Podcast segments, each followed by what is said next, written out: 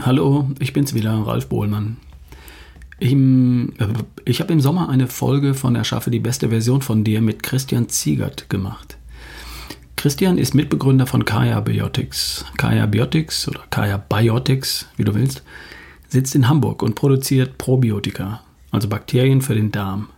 Es ging damals allgemein um die Darmbesiedlung und um Darmgesundheit. Vielleicht erinnerst du dich noch. Im Darm stecken 100 Billionen Bakterien. Wir haben also mehr körperfremde Zellen in uns, als wir selbst menschliche Zellen haben. Wir tragen rund 2 Kilogramm Bakterien im Darm mit uns herum. Das nennt man das Mikrobiom oder die Mikrobiota. Gott sei Dank haben wir das, denn die Bakterien sind für uns überlebenswichtig. Sie tun verschiedene Dinge für uns. Sie produzieren Enzyme, ohne die wir bestimmte Nährstoffe nicht aufnehmen könnten. Sie produzieren bestimmte Fettsäuren, die wir dann aufnehmen aus eigentlich unverdaulichen Ballaststoffen. Und sie produzieren antimikrobielle Substanzen und verhindern damit die Ansiedlung von krankmachenden Keimen, pathogenen Keimen also. Und sie schützen die Darmwand und helfen dabei, Nähr- und Vitalstoffe rein und Gift und, Gift und Schadstoffe außen vor zu lassen. Sie produzieren auch bestimmte Neurotransmitter, also Botenstoffe, die uns äh, und unser Verhalten beeinflussen, zum Beispiel Serotonin. Und hier sind wir schon beim eigentlichen Thema von heute, die Darm-Hirn-Achse. Der Begriff Darm-Hirn-Achse soll andeuten, dass zwischen dem Darm und dem Gehirn eine Verbindung besteht, dass beide miteinander sprechen. Das Gehirn spricht mit dem Darm und der Darm spricht mit dem Gehirn. Hey, wie geht's? Alles klar? Jo, alles klar. So ungefähr. Wissenschaftler unterscheiden verschiedene Nervensysteme. Das zentrale Nervensystem zum Beispiel, das besteht aus dem Gehirn und dem Rückenmark. Dann kennen wir das autonome oder vegetative Nervensystem. Das versorgt die Systeme im Körper mit Informationen, die autonom, also von allein funktionieren, also ohne dass unser Verstand daran beteiligt ist. Die Atmung zum Beispiel, die Organe wie Herz, Leber, Nieren, Blutgefäße. Und darüber hinaus gibt es noch das enterale oder das enterische Nervensystem. Das enterale Nervensystem ist ein komplexes Geflecht von Nervenzellen, also Neuronen, das praktisch den, den gesamten Magen-Darm-Trakt durchzieht. Im Magen-Darm-Trakt besitzen wir rund 100 Millionen Nervenzellen. Das sind vier bis fünfmal mehr, als wir zum Beispiel im Rückenmark haben. Da steckt also eine Menge Intelligenz drin und deshalb spricht man auch vom Darmhirn. Okay, wozu ist das gut? Nun, offenbar ist es von zentraler Bedeutung für uns zu wissen, was im Darm passiert. Warum? Der Darm bekommt mit, und zwar als erstes mit, was wir zu uns nehmen und welche Nährstoffe und Vitalstoffe wir daraus extrahieren und aufnehmen können und welche nicht. Es wäre schon ziemlich gut zu wissen, wenn wir gerade sehr gut mit Vitalstoffen versorgt sind. Dann könnten wir entsprechend rausgehen, die Welt entdecken, neue Jagdgründe suchen oder uns um Nachwuchs kümmern.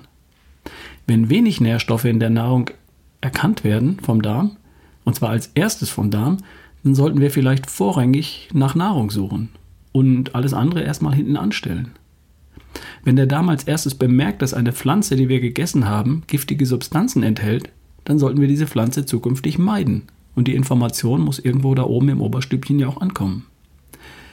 Das, was ich gerade beschrieben habe, das sind alles ziemlich einfache und banale Beschreibungen dessen, was im Darm wirklich passiert. In Wirklichkeit ist das sehr viel komplexer.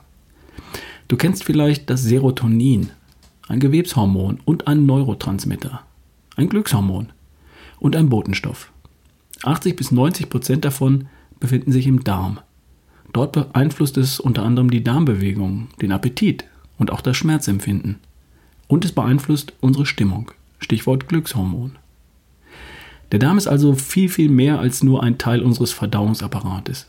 Was im Darm passiert, beeinflusst unsere Leistungsfähigkeit, körperlich und mental, unsere Gesundheit denn ein Großteil unseres Immunsystems sitzt im Darm und auch unser Wohlbefinden und unsere Stimmung. Also wohl dem, der einen gesunden Darm hat. Und ein gesunder Darm ist gleichbedeutend mit einer gesunden Darmbesiedlung, einem gesunden Mikrobiom. Was im Darm passiert, hat also sehr, sehr viel mit dem zu tun, welche Bakterien im Darm vorhanden sind und welche nicht. Okay, und wie sieht das idealerweise aus? Divers bitte, also vielfältig. Es sollten möglichst viele unterschiedliche Bakterienstämme im Darm vorhanden sein, und zwar in einem gesunden Verhältnis zueinander. Und andererseits sollten bestimmte Bakterien wie Fäulnisbakterien, Darmpilze oder Pathogene, also krankmachende Keime, eben nicht überhand nehmen. Was kann der Grund sein für ein nicht optimales Mikrobiom? Zum Beispiel eine Ernährung, die auf zu viel raffinierten Zucker und zu wenig Ballaststoffe beruht. Medikamente zum Beispiel, Antibiotika. Die würden leider nicht nur böse Keime abtöten, sondern auch viele von den guten. Dass wir uns nicht missverstehen, Antibiotika sind ein Segen für die Menschheit. Manchmal muss man die halt nehmen.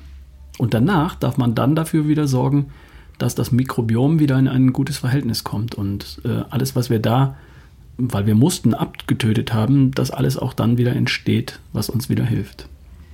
Stress kann ebenso auf den Magen gehen und das Mikrobiom beeinflussen. Rauchen oder Umweltgifte natürlich. Umweltgifte, die wir über den Darm aufnehmen. Über unsere Nahrung, aber nicht nur über unsere Nahrung. Was könnten die Folgen sein? Nun, Reizdarm oder Blähungen zum Beispiel, Allergien, Nahrungsmittelunverträglichkeiten, Depressionen oder schlechte Stimmung, Übergewicht trotz richtiger Ernährung. Und was tut man dagegen?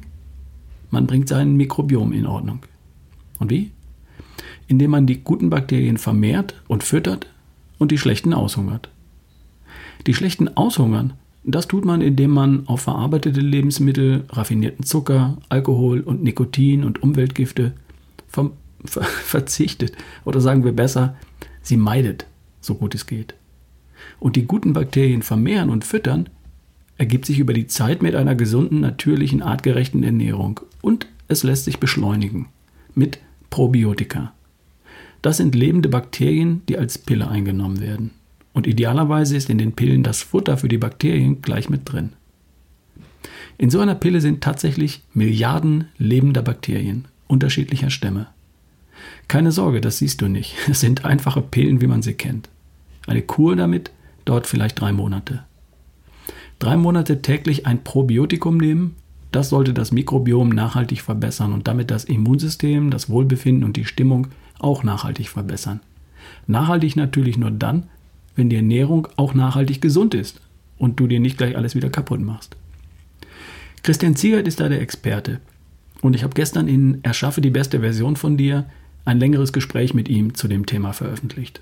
Er spricht da unter anderem auch davon, dass man heute langsam in die Richtung kommt, dass man bestimmte Probleme mit bestimmten Bakterienstämmen gezielt angehen kann. Das ist noch ein bisschen Zukunftsmusik, aber hör vielleicht einfach mal dort rein. Wenn dich das Thema interessiert, einfach reinhören, erschaffe die beste Version von dir, die Folge von gestern. Infos zu den Probiotika von Kaya Biotics findest du auf kayabiotics.de. Ich habe zum Beispiel gute Erfahrungen mit dem Multibug von Kaya Biotics gemacht. Kann ich empfehlen. Also, da steckt noch ein Gehirn in dir, von dem du bisher wahrscheinlich noch nichts geahnt hast. Im Darm. Und was es mitbekommt oder eben nicht, das bestimmen ganz wesentlich die Bakterien darin. Und für die kannst du was tun. Ich wünsche dir ein tolles Wochenende. Wir hören uns, dein Ralf Bohlmann.